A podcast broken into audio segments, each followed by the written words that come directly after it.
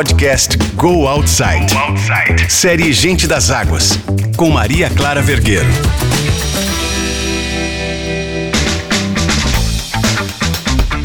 Bem-vindos e bem-vindas à série Gente das Águas, a primeira série de podcast da Go Outside. Há mais de 15 anos você tem o melhor da vida ao ar livre nas páginas das nossas revistas e também nas nossas páginas digitais. Agora, a Go Outside ganha ondas sonoras e segue contando as histórias daqueles que entregam o corpo e a mente às sensações e à simplicidade que só a natureza é capaz de promover. Nessa série aqui, Gente das Águas, você vai ouvir as narrativas, as conquistas, as práticas e os ensinamentos de quem convive com esse elemento tão crucial para a nossa vida no planeta. São atletas, navegadores e estudiosos que conhecem as águas do mundo de diversas formas. Água como caminho, como destino, pesquisa, meio de sobrevivência, fonte de prazer, de superação. Algumas pessoas simplesmente são mais da água do que da terra. Ou então estão mais preocupadas com o que está acontecendo lá nas profundezas do mar do que com aquilo que acontece na superfície.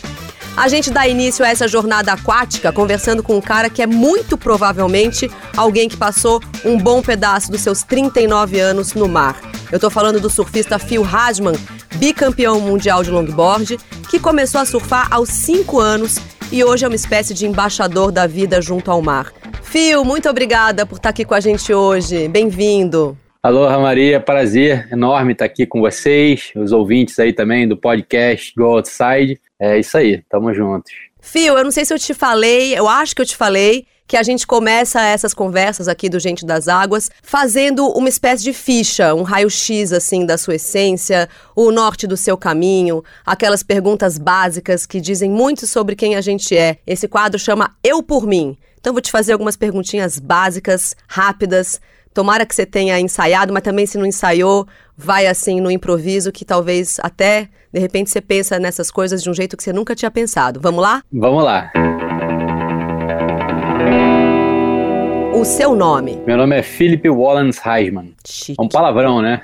Chique. Ocupação principal? É surfista profissional e empresário. A sua característica mais marcante? Adaptabilidade. A sua definição de felicidade? Família e natureza, de preferência os dois juntos. A qualidade que você mais gosta em alguém? Lealdade. Seu principal defeito? Perfeccionismo. Um talento pessoal ou um superpoder que você gostaria de ter? Ah, eu queria poder criar onda, né? Imagina que poder maravilhoso. A sua palavra favorita? Resiliência. Um ídolo. É, meu pai é o meu ídolo número um, mas fora ele, eu acho que o Ayrton Senna sempre me inspirou muito também. E um lema. Um somos todos e todos somos um. Gente, Phil Hasman é um cara muito objetivo. Pergunta, resposta, Você ensaiou ou foi improviso? Não, eu ensaiei. Você mandou as muito perguntas. Muito bem. Eu, eu tenho uma você pensou aqui, sobre essas coisas.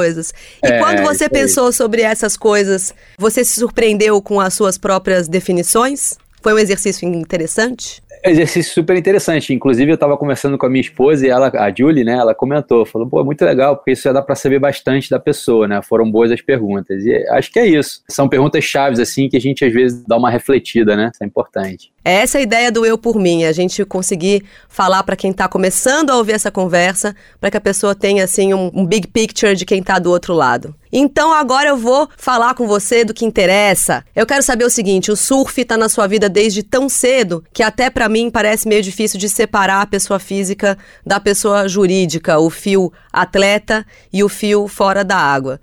As coisas são mesmo assim misturadas para você ou é só uma percepção de quem vê de fora? Você consegue separar ou é isso aí mesmo? Você vive na água, Aquaman total e quando uma coisa começa, termina outra e começa de novo, que nem onda. É isso aí, é uma salada de frutas ali, a mistureba. Tô aqui trabalhando, daqui a pouco eu tô surfando, aí venho ajudar na família aqui, cuidar da coralzinha também.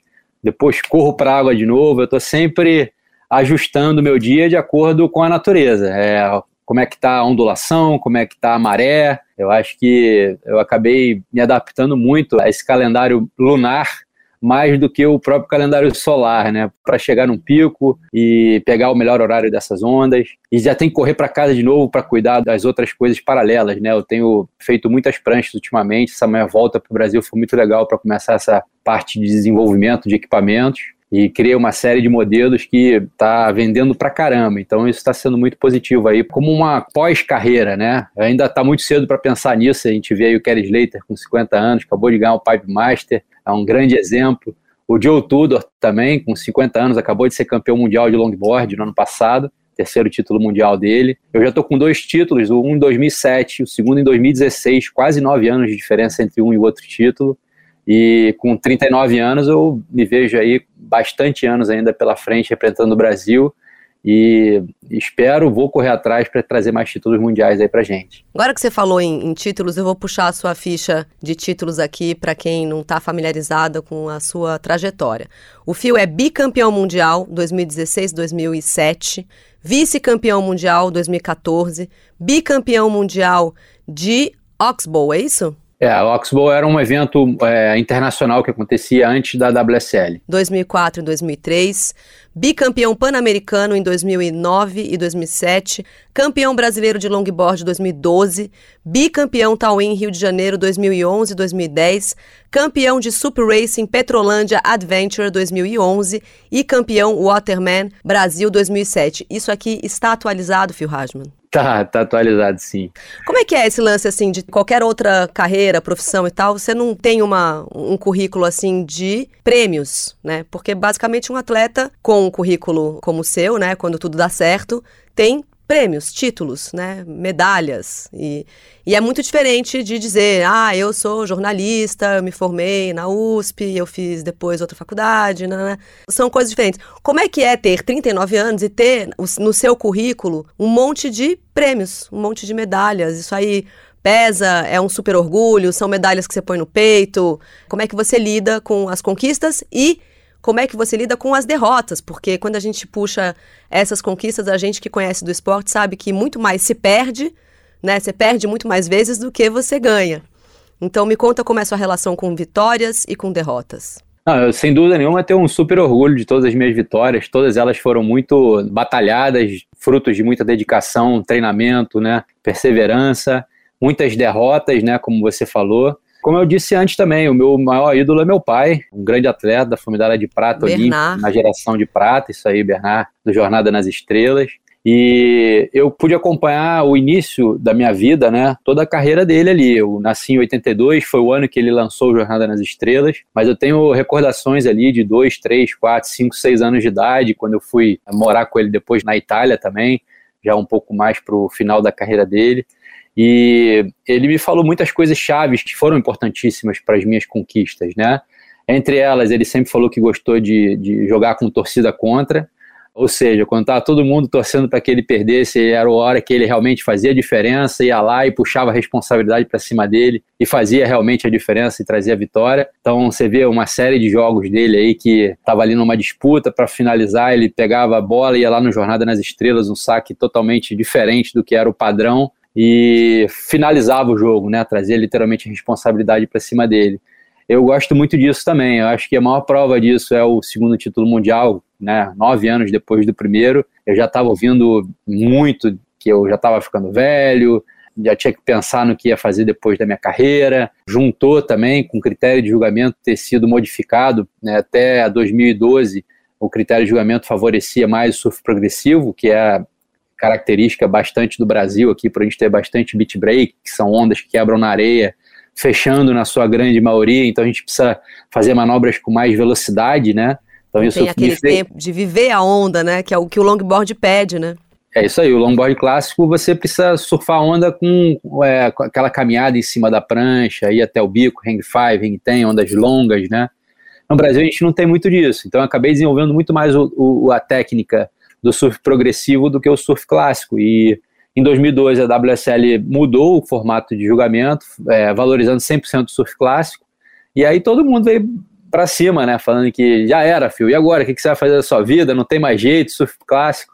E eu me foquei ali 100% da minha vida para desenvolver esse lado. Eu já era atleta da Robe desde 2006, que é um, a pioneira na produção de pranchas internacional, né, da Califórnia. E a Robe me ajudou muito nesse processo, porque eu chegava lá na, na fábrica, eu tinha 10 vezes a quantidade de prancha que eu tenho aqui atrás de mim, de protótipos que eu podia estar usando e identificando as características, entendendo, né? e, e surfando junto com os atletas e as ondas específicas para aquele tipo de manobra que a WSL esperava. Então foi um desenvolvimento é, muito interessante, voltei a me sentir como criança, me deu uma motivada a mais, aquela vontade de acordar de madrugada, de estar dentro d'água, de testar equipamentos, de fazer manobras que eu fazia, mas não tinha tanta preocupação em desenvolver elas. E essa evolução foi muito rápida. Em 2014, eu já rapidinho conquistei o vice-campeonato mundial já com os novos critérios de julgamento. Há quem diga que eu ganhei a final, né? Todo mundo que estava lá presente, os atletas pelo menos, estavam do meu lado nessa, nesse resultado, porém acabou favorecendo o australiano que venceu. Surf tem disso, né, Phil? Pois é. Vídeo, é. vídeo que aconteceu nas Olimpíadas, que ficou todo mundo, foi uma polêmica incrível em torno da derrota ali do Medina, né? É verdade. Mas isso, como, como a gente falou, né? A derrota, às vezes, é um caminho para a gente evoluir muito mais. Eu vejo ela literalmente como uma pedra que a gente vai subir em cima para se sentir melhor e, e ver o que, que a gente tem que evoluir e melhorar dentro daquele processo, né? Que é eterno, a gente está sempre evoluindo, sempre desenvolvendo, né? É, eu imagino que a derrota seja um respiro, quer dizer, é parte do caminho do atleta, né? Se ele é contínuo, um atleta que está em atividade, ele tem, que nem, sei lá, qualquer montanha, tem, tem a, a, subida e a descida, tem o, e você não sobe se você não descer, então é um, faz parte do movimento, imagino eu, da trajetória do atleta, a derrota, ela, ela compõe, ela não, não tá tirando nada do cara, né, eu imagino. É, difícil você sair de uma vitória sem achar que tá tudo certo, você sai de uma vitória achando que tá tudo perfeito, então a evolução não é tão grande quando você sai de uma, de uma derrota que você começa a avaliar e analisar o que foi feito, o que podia ter sido melhor. Então, as reflexões de uma derrota trazem mais evolução do que as vitórias. Dá até para dizer, talvez, que a cada vitória é feita de um montão de derrotas, que é o tempo que você vai construindo a sua vitória, na verdade, né? A partir delas. Com certeza. Bota o Kelly Slater aí um, uma planilha, quantas vitórias ele teve na vida é, para chegar aos ele. 11 títulos mundiais e quantas derrotas, né? Agora, dessa sua resposta, é, é, é doido. Ela conversou com umas três perguntas que eu tenho aqui para te fazer. Eu vou começar pela seguinte: a gente tem dois nomes de peso, né, nessa geração atual do, do longboard brasileiro, a Chloé Calmon e o Rodrigo Spire sendo que a Chloé já foi duas vezes vice-campeã mundial, em 2016 e 2017, levou medalha de ouro para o surf nacional nos Jogos Pan-Americanos do Peru em 2019. A gente pode até dizer que foi, de fato, a primeira medalha assim, internacional, medalha, medalha mesmo do, do surf, e campeã sul-americana. A comunidade do longboard é pequena, né? Então eu queria saber como é que é a sua relação com esses atletas, esses dois que eu citei, mas todos eles que compõem essa geração atual, que vieram depois de você, porque você também foi um cara muito precoce, começou super cedo, 17 anos você já estava disputando o Mundial. E como é que você enxerga essa evolução? Você falou um pouco de evolução agora, né, nessa última resposta, mas queria saber da tua relação com essa comunidade atual do longboard. Ah, eu acho que a galera do longboard se dá muito bem sempre, talvez por ter uma comunidade ainda pequena, não ter tanto dinheiro envolvido, né? Essa relação acaba facilitando para todo mundo se sinta ali meio que igual, né? E a Chloé, a gente teve um processo de desenvolvimento muito legal, muito saudável juntos durante a gravação do Nove Pés. A gente tinha um programa de televisão juntos, né? E isso foi muito legal, assim, para o desenvolvimento. Eu vi ela evoluindo muito rápido, que foi bem naquela fase ali, foi 2014, 2015, é a fase que você acaba absorvendo a, a juventude ali, muito a flor da pele, né? E a Chloé, ela tem um talento natural, tem a força de vontade, tem a dedicação, a disciplina, tudo que um grande atleta precisa para ser bem sucedido, né? É, infelizmente, ela ainda não conseguiu conquistar os títulos mundiais que ela é merecedora, mas competição é isso, faz parte. Às vezes você não está no seu dia, às vezes numa semifinal você surfa pra caramba, acha as melhores ondas, chega na hora da final, o seu adversário acaba encontrando ondas melhores do que a sua. A pressão psicológica conta muito também, então a Chloé ainda é muito nova, acho que ela tem muito chão pela frente para percorrer. E talvez tenha sido esse o motivo dela não ter conquistado os títulos mundiais que ela foi vice. E o, o Rodrigo Sfaia, ele veio da pranchinha também, um competidor nato, morador de Saquarema, surfa qualquer condição, ondas grandes, ondas pequenas, sempre foi muito também dedicado e talentoso no esporte de uma maneira geral. E já conquistou esses vice-campeonatos mundiais. A gente já teve algumas disputas juntos no circuito brasileiro e circuito internacional, mas é um cara que a gente está sempre admirando muito pela simplicidade, humildade dele. Ele é pescador, né? Então é um cara que tem ali um conhecimento do mar ímpar, né? É sempre muito interessante trocar essas ideias com ele nas competições, porque ele tem umas observações assim muito singulares mesmo, né? Ele consegue ali ver o caminho da onda, a corrente, isso aí faz a diferença, sem dúvida nenhuma. Nas competições, sempre vê ele achando as melhores ondas da bateria e juntando com o surf dele, que é altíssimo nível, com certeza ele é merecedor aí de todos esses títulos nacionais e, e vice-campeonato que ele conquistou. Mais um também que tem muita chance de trazer mais um título mundial para o Brasil. Você falou agora até dessa característica do Spire, do Rodrigo, de conhecer o mar, de ser um né, pescador e tal. Imagino que ele ele é de Saquarema? Saquarema. É local, então tem desde menino uma relação com o mar é diferente, né, de quem sei lá, descobre isso depois. E aí você já estava falando do seu pai e, e, tem a sua mãe também, que também era atleta, a Michelle, né? E você viveu um ambiente muito esportivo e tudo, mas ele, o seu pai, nas quadras e, e, a sua mãe também não era uma atleta da água. Como é que se deu a sua conexão com o mar? Como é que você entende que você construiu essa conexão? Ela veio já através da prancha, já como prática esportiva? Ou você teve sozinho, sei lá, por incentivo deles ou por conta própria, uma conexão que foi se desenvolvendo naturalmente com o mar? É, eu acho que todo. A gente vê uma relação do carioca muito forte com o mar, com a praia, de uma maneira geral, né? Então, os meus pais, como atletas e cariocas, sempre curtiram no intervalo dos treinamentos dar um pulinho na praia, né? Meu pai gostava muito de fazer os treinos na areia, porque tinha esse fator dificuldade a mais, que era a própria areia na hora da corrida, o vento. E né, antes do vôlei de praia existir, não é não? É, isso aí. Aí é, depois veio o, o bom do vôlei de praia. É. Ele desenvolveu muito esse lado dele como atleta na praia. Ele começou, na verdade, jogando vôlei ali na praia, ainda criança, ficava ali em Copacabana, né? Era Tia Leal o nome da barraca que ele ficava. Ele amarrava no início, né, na, na rua, onde ele morava, um barbante de um poste ao outro, pegava uma meia, enchia a meia gigante, ficava jogando vôlei ali. E vendo, né, o pessoal fazer isso, mais velho e tal, foi aos pouquinhos sendo convidado a participar da, das partidas e foi desenvolvendo ele muito novo, ainda com 15 anos de idade, ele já era reserva da seleção brasileira, então ele conseguiu aí esse destaque muito novo.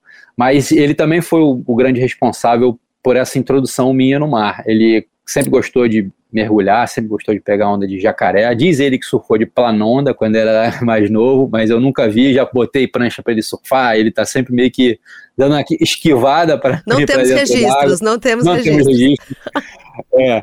E quando eu era bem criança ainda, eu comecei a fazer natação muito novinho, né? Quando eu nasci, meus pais eram atletas do Flamengo, minha avó era diretora do clube, então eu tive ali as portas abertas do clube para praticar todos os esportes e tive essa oportunidade realmente. Tudo que você possa imaginar que tinha no Flamengo, eu pratiquei e gostava e me dava muito bem. Meu pai sempre falava para meu filho, até os 14 anos de idade você pode fazer o que você quiser. Mas se você quer se tornar um surfista profissional, um atleta profissional, você vai ter que se dedicar àquilo que você realmente pretende ser, porque no Brasil não basta você ser só mais um, você tem que ser o melhor, tem que ter o diferencial para você conseguir viver do esporte. Então eu tinha isso sempre na minha mente, né? Mas voltando à parte da praia, o meu pai, com três anos de idade, eu agarrava o pescoço dele e desfava de jacaré. Ele botava aquelas boinhas de braço, né? E aliás, hoje em dia a gente sabe que é super perigoso aquela boinha de braço. A minha situação dá para entender o que aconteceu. A gente pegou uma onda de peito, tomou um caldo junto, debaixo d'água eu levantei os braços e a boinha escapou. Que é o que acontece. Às vezes a criança está na, na, na piscina, os pais estão distantes, criança levanta o braço, a boinha escorrega para cima, a criança afunda. Então é importante se ligar nisso. Tem aquelas boinhas que prendem aqui que eu uso. São coletinhos, né? É um coletinho. Eu uso sempre com a coral para surfar comigo. Ela ama surfar. Já e, vi várias e, imagens dela junto com você na prancha. É, isso aí. E aconteceu essa situação, meu pai era um, em São Conrado, no Pepino, ali no canto direito, onde era o PP antes dele ter passado para a Barra, né? É, meu pai só viu a boinha indo com a onda em direção à areia e ficou desesperado me procurando ali no banco de areia, não conseguia me encontrar. Rapidinho ele me encontrou, me levantou, me tirou da água, olhei para ele e falei: mais, mais, mais. ele ficou traumatizado, nunca mais quis entrar no mar comigo. botou sempre os amigos dele, ó, oh, fica de olho moleque, moleque é maluco. Eu entrava, chegava na praia, eu corria para dentro da água. Muito bom. Então, assim, eu acho que uma situação que podia ter sido trauma, traumática para mim, né, e foi para ele, acabou que para mim foi uma motivação a mais, foi uma vontade ali. Eu me lembro ainda, eu, eu, vi uma bola branca e eu me vi correndo de lado nessa bola branca, bem mais velho. É, eu era criança, talvez a primeira experiência espiritual que eu tenha tido ali. Coisa, é, forte, né? E depois em sonhos eu tive essa mesma visão, assim, de me ver correndo de lado e tal, e sempre lembrando desse, desse momento de debaixo d'água. Então acho que isso me atrai sempre para o mar, né? Eu, eu, sinto ali realmente que dentro d'água, no mar, eu estou conectando com a minha essência, né? Você não sente medo? Zero, não tenho medo nenhum. É, eu tive uma experiência com 15 anos no Havaí, que eu fiquei duas anos debaixo d'água em Sunset, o mar enorme. Ali eu achei que eu fosse morrer naquele momento. É, aí bateu o desespero, comecei a puxar o strap, agarrei na, na, na, rabeta da prancha e fui sendo expulso da água. Era no início que os jet skis ainda estavam começando, né? Os guarda-vidas estavam começando a colocar o jet na água, me viram saindo ali e falaram: Caraca, a gente viu você tomando aquelas séries todas na cabeça. Foram, sei lá, quase 10 ondas vindo uma atrás da outra. E, mas não me, não me trouxe um trauma, né? Me trouxe, pelo contrário, uma vontade de estar mais preparado para aquele momento, de treinar outras coisas que eu achava que não eram necessárias até então. Uhum. É, você na verdade quebrou o lacre, da, quebrou o lacre do medo com três anos já, e aí dali para frente não tinha mais muito realmente é, o que temer. E aí até ia te falar o seguinte, você ainda por cima, falando de quebrar o lacre, de ter o sarrafo alto, né? Quer dizer, é, com 17 anos você começou já a, os campeonatos mundiais. Essa história de, de ser precoce, né, de começar muito cedo, de começar já de um ponto, eu acho pelo menos que se você compete mundial com 17 anos, você já estabelece para si mesmo um sarrafo alto, né? Isso te ajudou ou de alguma maneira foi difícil para você estabelecer metas, né? Quando você começa tão novo com um nível já tão lá em cima. Como é que você lidou com isso? Não, foi muito legal, assim, o, o, longboard especificamente, né, eu já competia de pranchinha desde os 18 anos de idade, o Rico foi quem me, né, me ensinou a fazer o lado competitivo do surf, logo depois dessa experiência com meu pai, eu comecei só de bodyboard com 4 anos, aí com 5 ganhei minha primeira pranchinha, e com 6 anos eu entrei na escolinha do Rico, e mas Rico, Rico de Souza, Souza. para quem não conhece, o ícone. É isso aí. E o Rico me ensinou, começou a me ensinar mais a parte de, de competitiva do surf, entender né, as séries, o lugar certo de você entrar no mar, tempo de bateria. Então, isso foi desenvolvendo o meu lado de, de atleta e comecei a competir ali naquela idade, ali com 8 anos de idade. É, quando eu fiz 14 anos, o Rico botou uma pilha para eu surfar de longboard, uma competição de escola de surf que rolou porque eu pegava a, longboard da escolinha dele e gostava sempre de ficar ali me divertindo nos dias menores, quando estava bem marolinha. E nesse campeonato eu acabei fazendo final com os ícones do longboard na época, que representavam o Brasil no circuito mundial, né? Carlos Mudinho, Rico de Souza mesmo, o Jeremias Mica da Silva de Saquarema também. Então eu estava ali fazendo um pódio com os. Né, com seus professores. Com os professores, exatamente. E aí, na sequência, no seguinte, é, eu sempre tive muito problema na escola por causa da dislexia, né? Então, tinha uma extrema dificuldade de assimilar as matérias.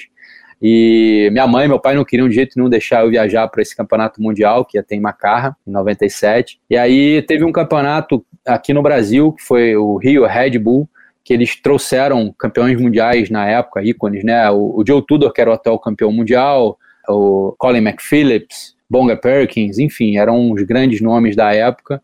E eu peguei uma bateria homem a homem nas quartas de final com o Joe Tudor, que era o atual campeão mundial. O mar estava grandão, ali no PP, onde eu adoro surfar. Isso você ainda não tinha, não tinha 17? Isso aí você ainda tinha o quê, 15? É, eu já estava com 15 anos. E aí eu passei a bateria, com, botei ele em combinação. E fui capa de todos os jornais na época abriu as portas, literalmente. Foi quando os patrocinadores começaram a vir e eu digo que o, acabou que o longboard me escolheu, porque eu amo estar dentro d'água, seja de pranchinha que está aqui atrás, é, enfim, peito, de qualquer situação eu gosto de estar dentro d'água. Mas a oportunidade de, de me tornar um longboarder profissional surgiu a partir daí. Quando eu cheguei no Mundial, eu já tinha uma experiência grande competitiva, né? apesar de ser muito novo ainda, já tinha mais de 10 anos de competição comecei a surfar as ondas muito grandes no Havaí. Então isso abriu as portas. Os havaianos começaram a me ver com os outros olhos, né? Mar enorme, eu botando para dentro em Macarra lá, 12, 15 pés de onda.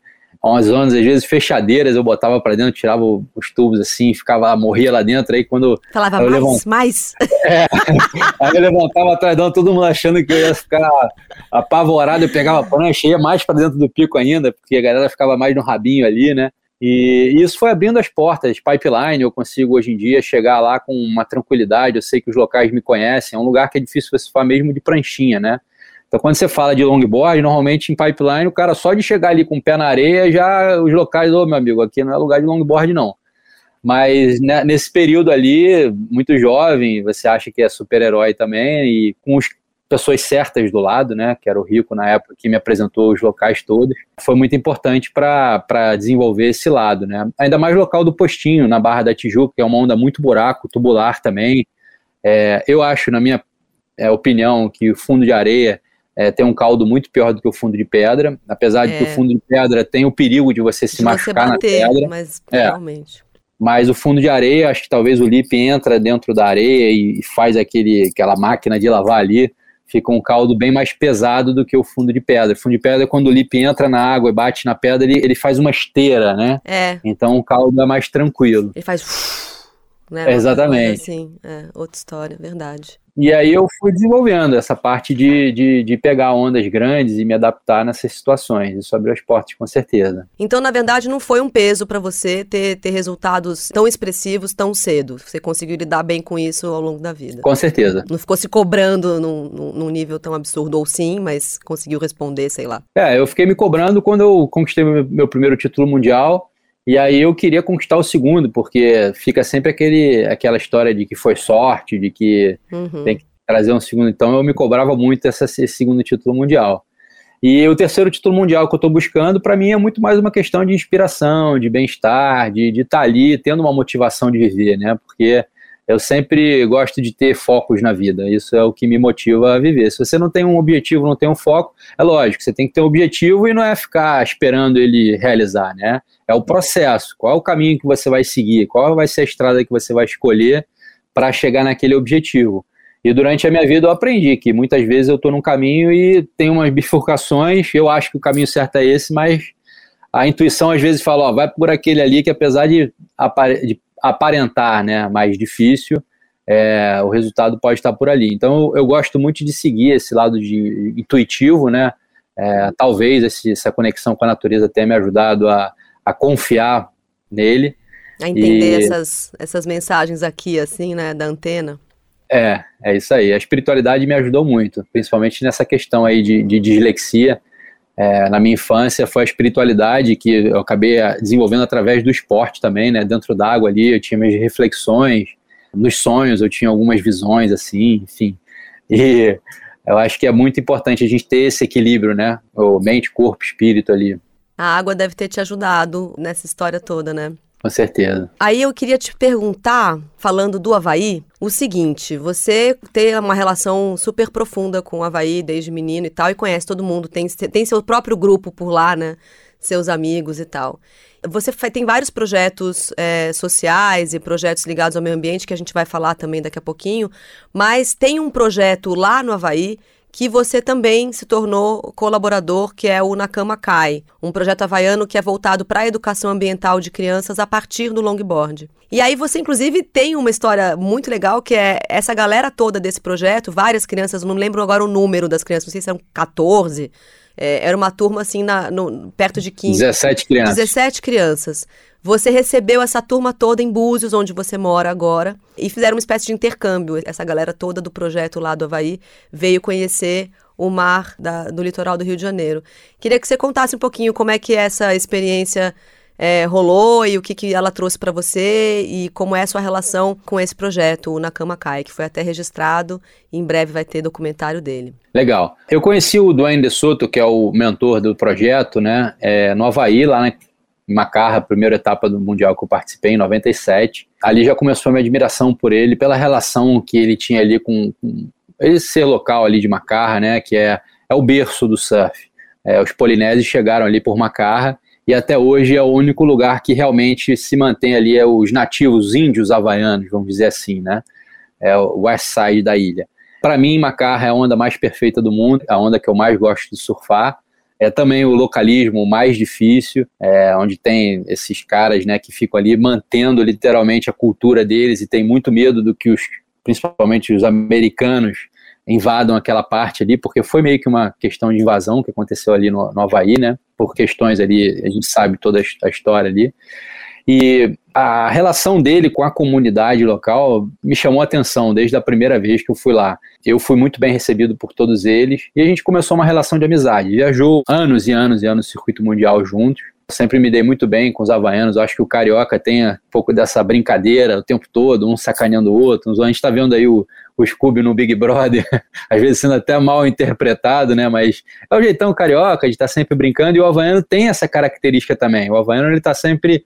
A minha esposa, apesar de não ter a diferença de idade tão grande, ela parece muito mais nova do que ela é. Então, sempre que eu chego, os havaianos ficam brincando: cadê sua filha? Sua filha não é. veio.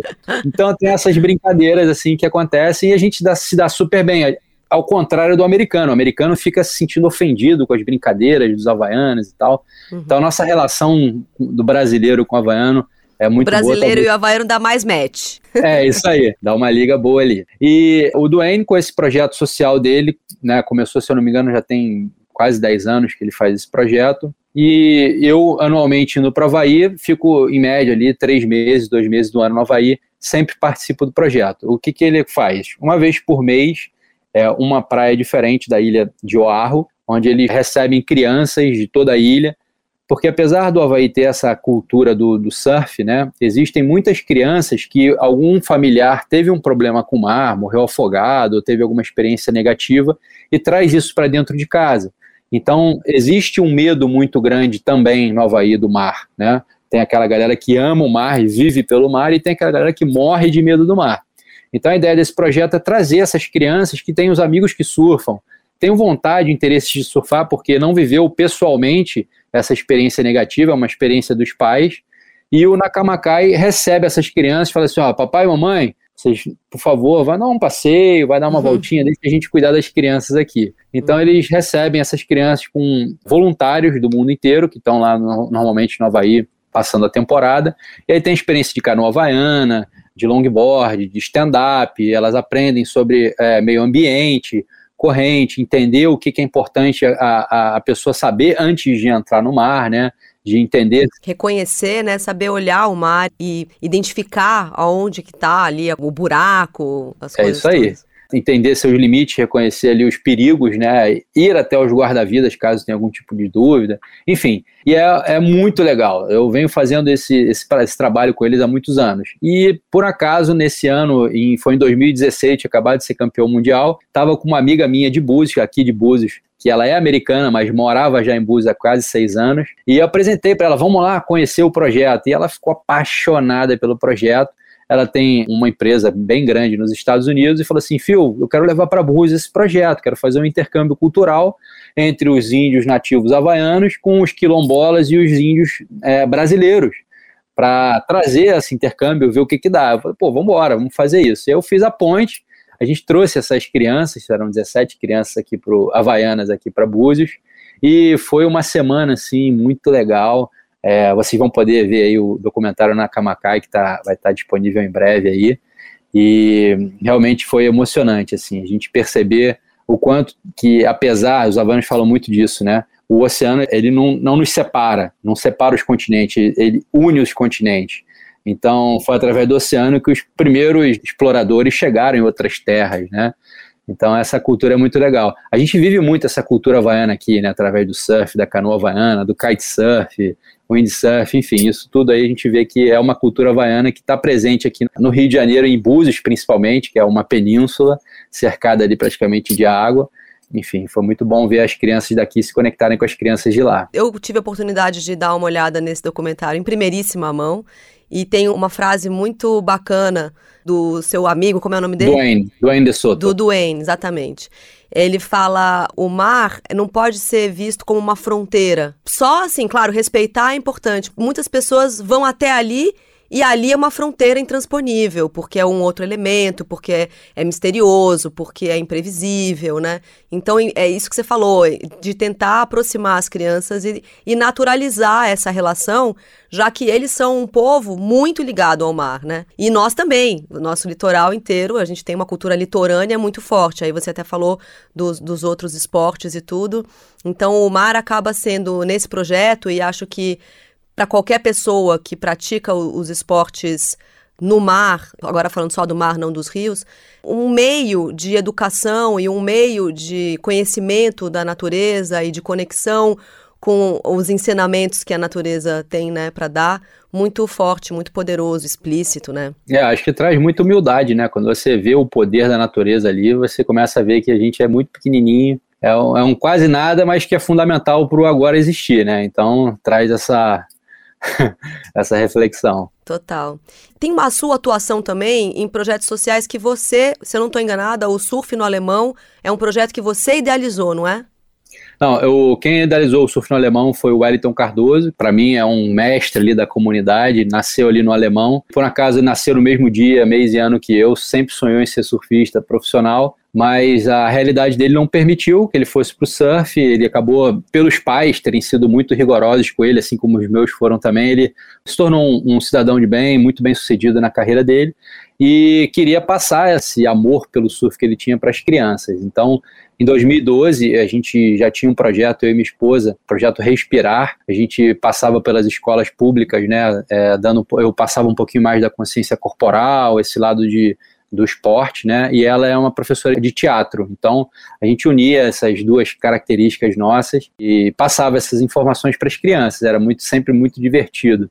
E o, o surf no alemão acabou surgindo assim como uma coisa a mais. Eu fui convidado para ser padrinho do surf no alemão logo depois que eu conheci o projeto, comecei a me envolver e me encantar com o amor que as crianças tinham pelo Wellington, a maneira com que ele conseguia lidar com aquela situação, aquela realidade, né? Porque é, algumas vezes eu fui na comunidade e tive que ficar escondido em trocas de tiros, coisas absurdas que eu ficava imaginando, imagina a vida dessas crianças, né, que tem que viver como se isso fosse a coisa mais natural do mundo, né, a violência acontecendo aqui na porta da casa delas, na escola delas. Faz parte do dia a dia, né? É, e o surf se tornou um, um caminho para elas saírem dali da comunidade e entender que as possibilidades que o mundo oferece são muito maiores, né? Então, se tornando cidadão de bem, você consegue, de alguma maneira, ter essa oportunidade de sair da comunidade. E a gente foi vendo isso acontecendo com as crianças, né? Tem criança que foi para a Sinfônica Brasileira, teve criança que está hoje em dia na Marinha, criança que foi para o Bolshoi, lá para o balé, né?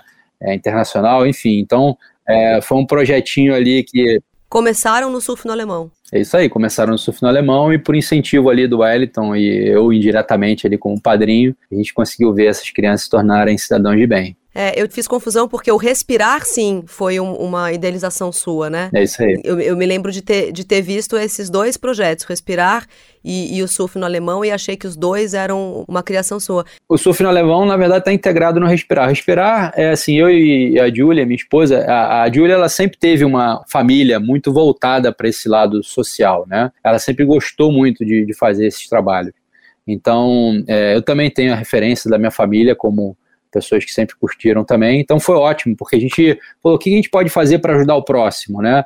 A gente estava num momento super difícil da nossa vida e a gente estava refletindo: caramba, o que a gente pode fazer para mudar? E a gente começou a ver: cara, tem pessoas que estão vivendo situações tão piores do que a nossa e que a gente pode estar tá ajudando elas. E por que também não tirar isso como uma força para a gente? Então foi um grande incentivo, assim, era um momento que a gente estava muito vivendo muitas dificuldades e a gente acabou percebendo que as nossas dificuldades não eram nada perto da dificuldade dos outros, né? Um processo de cura, basicamente, né? Literalmente um processo de cura. Foram curar a dor de vocês vendo a dor dos outros um pouco. É, é isso aí. E aí o respirar foi assim, o que é essencial para nossa vida? O que a gente não consegue, a gente pode ficar um tempo sem comer, um tempo sem beber, mas a gente não pode ficar sem respirar. Então, é isso, vamos trazer isso para nossa vida, respirar esse... É, porque eu vejo, né, é, essa doação podendo ser feita no dia a dia de qualquer pessoa. Se você vê uma criança, der um sorriso para ela, der um tchauzinho, às vezes é só isso que ela precisa para se sentir bem, se sentir Para respirar e passar aquele dia, aquele resto É, exatamente. É como você é. lida com, com o próximo, né? Se você dá amor, de alguma forma você também recebe esse amor, seja através de um olhar, seja através de uma palavra. Então é exercitar esse compartilhar o bem, compartilhar as coisas boas, né? Muito legal.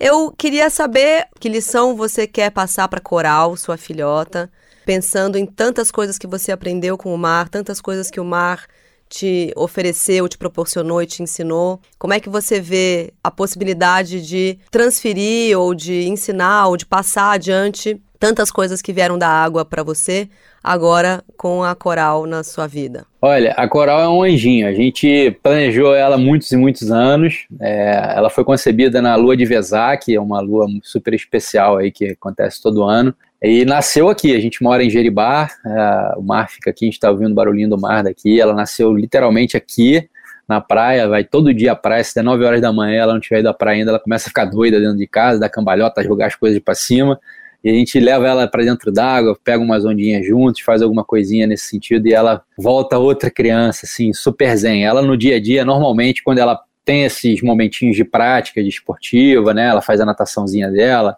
ela tem a relação também social na escolinha que ela faz, na creche. Então, é, eu acho que isso é super importante para o desenvolvimento dela. O surf traz para ela também um, um empoderamento, uma autoconfiança. Ela fica super feliz quando ela pega uma onda, vem, bate na mão e abraça, fala: ah, Eu adorei, papai. Ela, ela fala: Adorei, papai. E é um neném de dois anos de idade, né? Então a minha preocupação maior é que ela não tenha nenhum tipo de, de trauma, né? Nenhum, ela se sinta realmente empoderada, mas que faça as coisas com consciência. Não levo ela para dentro d'água quando ela não quer, Muitas vezes ela quer, mas não pode porque as condições não estão ideais para ela estar dentro da água. Eu sempre procuro botar os, o coletinho, pensar em todas as questões de segurança, para aquilo ali ser um momento literalmente de diversão para ela, né? Eu acho que é isso. Ela está muito nova ainda, aprendendo muitas coisas. A mãe dela é super amorosa, a irmã Rafa, que tem 15 anos de idade também. Acho que eu, como um, todo bom canceriano, dou muito valor à família, gosto dessa relação familiar trazer também não só a família de DNA, mas espiritual, os amigos, as pessoas que a gente gosta para perto, né, para estar tá junto.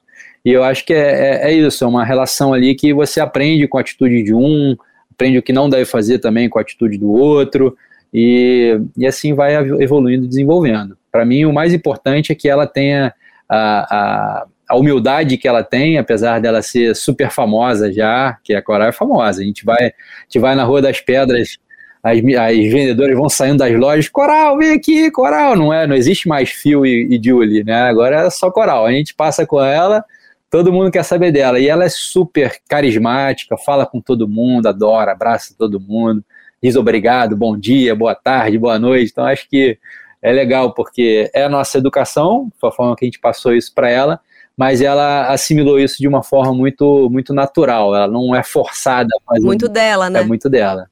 É muito legal a gente olhar o filho e ver as coisas que são deles ali, né? Ver ele sendo um ser completamente autônomo, agindo, atuando, falando com outras pessoas, independente da gente, né? É, quando, eu, quando ela vai surfar, ela olha pra mãe dela e fala: Tchau, mamãe, vou surfar. Vira as costas e vai embora. Não pensa nem dois vezes. Uma barata. Fio, eu vou deixar um recado aqui, ó. Eu acho que tem tudo a ver com o que a gente tá falando. É o seguinte, para quem tá ouvindo a gente: faça chuva ou faça sol, Partiu economizar água. Fecha sempre a torneira quando você não estiver usando, o chuveiro enquanto você se ensaboa e tome banhos curtos. Torneira, abriu, usou, fechou. Esse é o recado da Sabesp. Governo do Estado de São Paulo, trabalho e respeito por você. Essa conversa da série Gente das Águas, do podcast Go Outside, primeira conversa dessa série, foi com o Phil Hasman, bicampeão mundial, um cara totalmente Aquaman. Foi um prazer falar com você, Fio. Muito obrigada de participar dessa série. Muito legal ter você aqui no Gente das Águas. Prazer foi todo meu. Sem precisar, sabe que eu tô aqui às ordens. Um beijo grande aí para você, Maria, para todos os ouvintes, pessoal do podcast Go Outside. Obrigada, um beijo para todo mundo e fique esperto porque tem muita gente boa aqui no Gente das Águas. Esse é só o primeiro episódio. Fica ligado nos próximos. Um beijo para todo mundo e até a próxima. Podcast Go Outside. Go Outside. Série Gente das Águas. Com Maria Clara Vergueiro.